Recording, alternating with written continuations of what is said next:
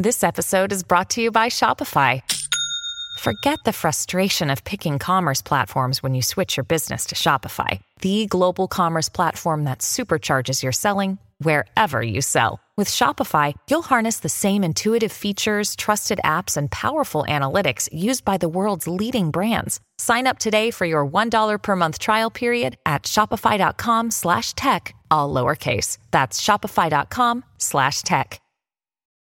Une colère en chasse une autre. Alors que les agriculteurs saluent les annonces du gouvernement en leur faveur, de nombreuses associations de défense de l'environnement s'insurgent désormais contre la suspension du plan Ecofito censé diminuer le recours aux produits phytosanitaires.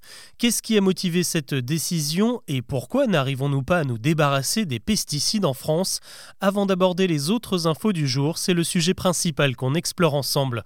Bonjour à toutes et à tous et bienvenue dans Actu, le podcast qui vous propose un récap quotidien de l'actualité en moins de 7 minutes. C'est parti avant d'aller plus loin, il faut déjà rappeler en quoi consiste le plan Ecofito suspendu par le gouvernement.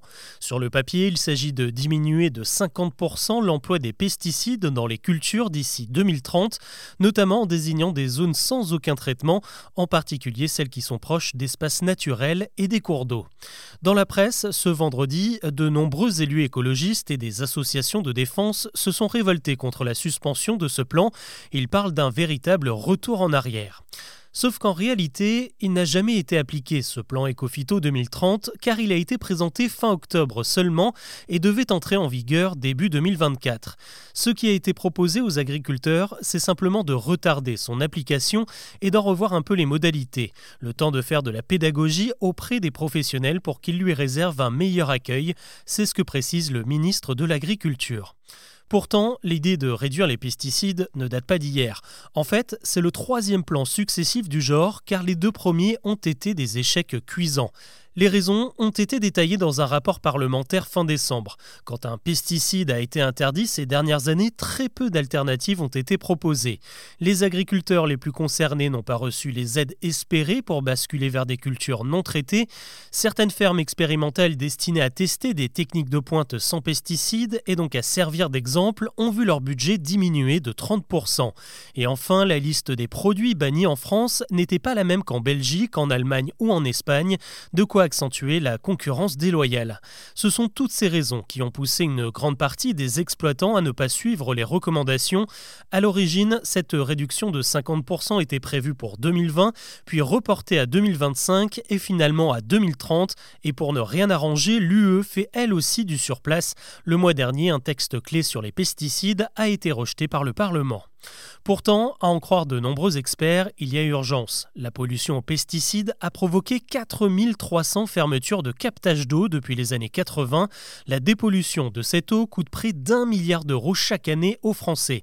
Sans oublier les risques pour la santé, la maladie de Parkinson, Alzheimer, les cancers de la prostate ou encore les leucémies ont toutes des présomptions de lien avec les produits phytosanitaires et les agriculteurs en sont les premières victimes. On reste un peu dans le même thème avec un rendez-vous très important ce dimanche, c'est la journée mondiale contre le cancer. L'occasion de rappeler que la maladie touche 20 millions de nouvelles personnes chaque année et selon les prévisions de l'OMS, ce chiffre pourrait bondir de 77% d'ici 2050. Le cancer du poumon est largement le plus répandu et le plus mortel devant le cancer colorectal et le cancer du sein. En France, on estime qu'il y a encore d'énormes progrès à faire dans le dépistage. Trop peu de Français pensent à faire des examens, à la fois par insouciance et par manque de professionnels de santé. Seulement 37% des personnes concernées se font dépister pour le cancer colorectal et 60% pour le cancer du sein. 30 millions d'euros ont été débloqués pour euh, pousser les gens à passer ces tests cette année. Ces prochains mois, vous devriez certainement recevoir quelques coups de fil de l'assurance maladie pour vous le rappeler. L'actu aujourd'hui nous emmène aussi en Argentine où le Parlement est en ébullition face aux réformes du nouveau président Javier Milei. Euh, je vous avais parlé de lui lors de son élection. C'est un ultra-libéral décidé à privatiser tout ce qui est possible et à supprimer les ministères qu'il juge inutiles comme celui des sports et des droits des femmes. Cette semaine, il a présenté un énorme plan de réforme composé de 664 articles destinés à redresser l'économie du pays. Il prévoit de privatiser une quarantaine d'entreprises nationale et surtout de se faire accorder de nouveaux pouvoirs élargis. Il veut décider lui-même de toutes les mesures économiques sans passer par le vote des députés. Devant le Parlement, des manifestations monstres ont perturbé les débats. Ce jeudi, une vingtaine de journalistes ont été visés par les balles de défense tirées par la police. Allez, retour chez nous avec un constat. Il y a de moins en moins de zones blanches en France, ces régions sans réseau téléphonique ou sans couverture 4G. Les opérateurs télécoms ont mis les bouchées doubles ces dernières années pour relier tout le monde à l'Internet mobile. Depuis 2018, les zones sans 4G ont été divisées par 5.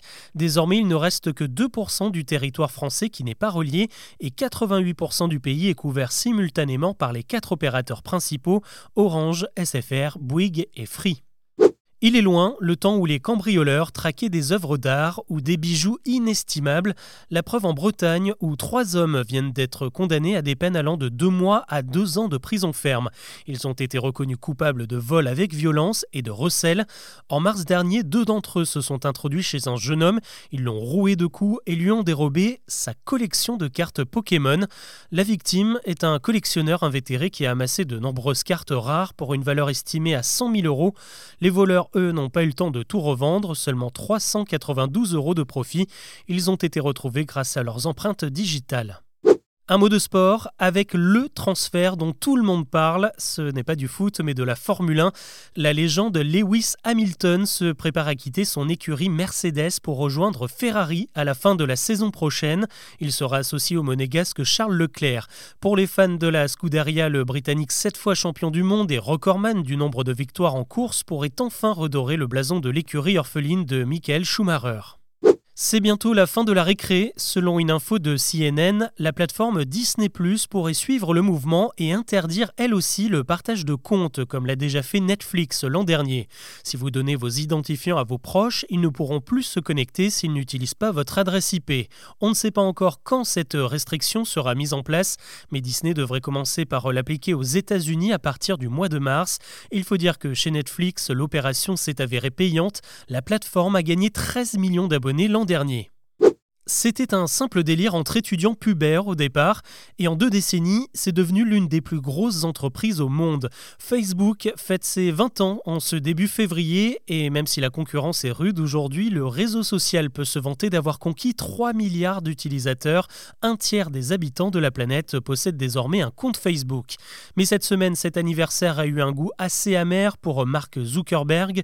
Il a été auditionné par le Sénat américain aux côtés des autres grands patrons du secteur, et ils ont tous été conspués à la fois par les sénateurs et par le public présent qui leur reproche leur manque de modération, les problèmes de cyberharcèlement ou de pédocriminalité. Mark Zuckerberg a même été forcé de s'excuser publiquement. Voilà ce que je vous propose de retenir de l'actu aujourd'hui. On se retrouve très vite pour un nouveau récap.